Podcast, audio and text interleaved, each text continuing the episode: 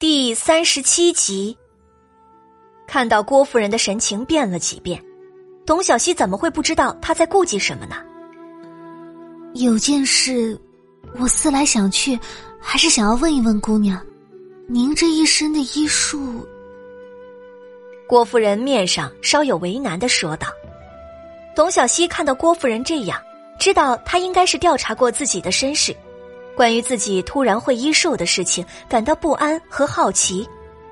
董小希笑了笑，想必夫人也是听说了那个传言了。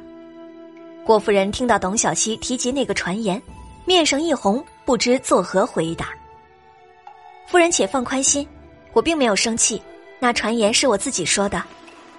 董小希抿了一口茶，继续说道：“其实那还是好几年前的事情呢。”某天，村里来了个瘸腿的老伯，蓬头垢面，以乞讨为生。大伙儿都嫌他脏，不肯理他。我见他可怜，每日送些吃食过去。没想到他竟然懂得医术，说我是个苗子，非要教我。我也是闲着无事，便跟着他学了些时日。直到有一日早晨，师傅忽然失踪，便再也没有回来。村里的人都不知道我学过医术，所以就有那个传闻。这番话，董小希在心里说了不下几十遍，自然是娴熟无比。说到最后一句时，声音里还带着些哽咽，眼中泪光盈盈，任谁瞧着都有些于心不忍。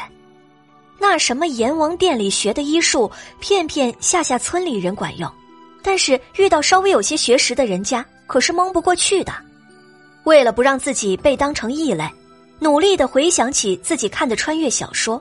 编出来这个从来没有出现过的神秘师傅，董小希话锋一转，看着眼前的药丸说道：“这张方子其实是我师傅早年间传给我的，夏天暑气热的时候，也曾悄悄的自己做来解暑气。眼下虽然已经进入了冬季，不过也是可以调理身子的。回头我再做些送到府上，给府中的姐姐们试用。若是用的好了，之后的事情。”我们再来商议。郭夫人看到董小希如此聪慧，越看越是喜欢，又拉着他说了一阵子话，才让董小希离开。董小希找到李二牛，又再一次嘱咐了董小川一遍，问了下次休息的时间，商量好等小川休息的时候再来接他回家，依依不舍的离开了。就在董小希二人要迈出书院大门的时候。被慌忙赶来的小丫鬟叫住了。那小丫鬟董小希看着很是眼熟，是郭夫人身边的人。小丫鬟手上拿着一个木盒子，木盒子看着样式普通，应该是临时起意拿来装东西的。小丫鬟把东西交给董小希，说是夫人让她送来的。董小希接过木盒子，道了谢就离开了。等到二人走出去老远，董小希才打开木盒子。里面赫然放着一块元宝，足足有十两。李二牛看着那些银子，微微有些惊讶，不由得问了几句：“他和郭夫人说了什么？”董小希也有些惊讶，也不瞒李二牛，将他和郭夫人的事情一五一十的说了一遍。李二牛听了之后，沉默了一会儿，才开口道：“嗯，这个主意倒是好。”但是这件事情不好办。此物由京城兴起，那么药铺背后的靠山，也必是来头不小。李二牛抿了抿嘴，又开始分析。而且，这药丸看着已经卖了许多年，已经有了自己稳定的顾客，大家只怕都只认他家的药丸，我们的药不一定受欢迎。而且这铺子怎么开，谁来管，利益如何分，都是问题。董小希听着李二牛的话，觉得分析的头头是道，颇是欣慰。二牛哥说的这些我都考虑过了，虽然那药是从京里风靡起来的，但是那药有缺陷，并不是适合所有人。等我将方子再改一改，分门别类，对症用药，功效自然倍增。董小希狡黠的一笑：“二牛哥想一想，为什么我要拉上郭夫人？”而不是其他人。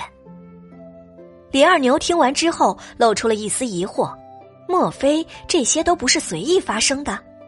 董小希看出了李二牛的疑惑，解释道：“那天我是看到药铺的养荣丸，才有了这个想法。遇到郭夫人也是偶然，但是今天我是特意来找郭夫人的。曾经和县太爷夫人聊天的时候，我无意间得知郭夫人的娘家在京城也是大户人家，他的兄长二人都是做官的，有他做靠山，我想他们也不敢乱来。至于分红之事嘛。”我想郭夫人为人厚道，应该不会太苛刻我。李二牛听到董小希的话，知道他不是没有计划就乱来的人，心中稍稍安心下来。一路上，二人一面朝家的方向走，一面商议着一些经营的细节。郭夫人回到家中后，看到自己的相公，便说了今日和董小希商议的事情。郭少爷听到之后，有些诧异。那小姑娘的本事可真不小，回想那天见到她的时候，那举手投足间真的不像是农家长大的姑娘，居然连京中的安和堂镇店之宝的药方都知道。郭夫人抚着自己的肚子说道：“可不是，原本我不过是做个顺水人情，也没当回事儿，今天也吓了我一跳。且听他说话的语气，应该不止一张这样的方子。”我一直琢磨着，左右我的嫁妆放着也是放着，不如就依了他的愿望，开一个药铺专做这个。郭夫人坐到榻上，看着自己的夫婿，要是能挣些胭脂水粉钱也是不错的，便是挣不到，以后也省了不少银子，免得去安和堂买那药丸。哼，清理这小小一瓶，可是卖一两八银子呢。郭少爷被自家夫人财迷的样子逗得呵呵大笑。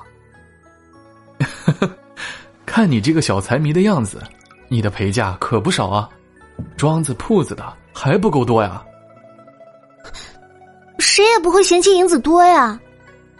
郭夫人脸一红，也不知道这一胎是男是女。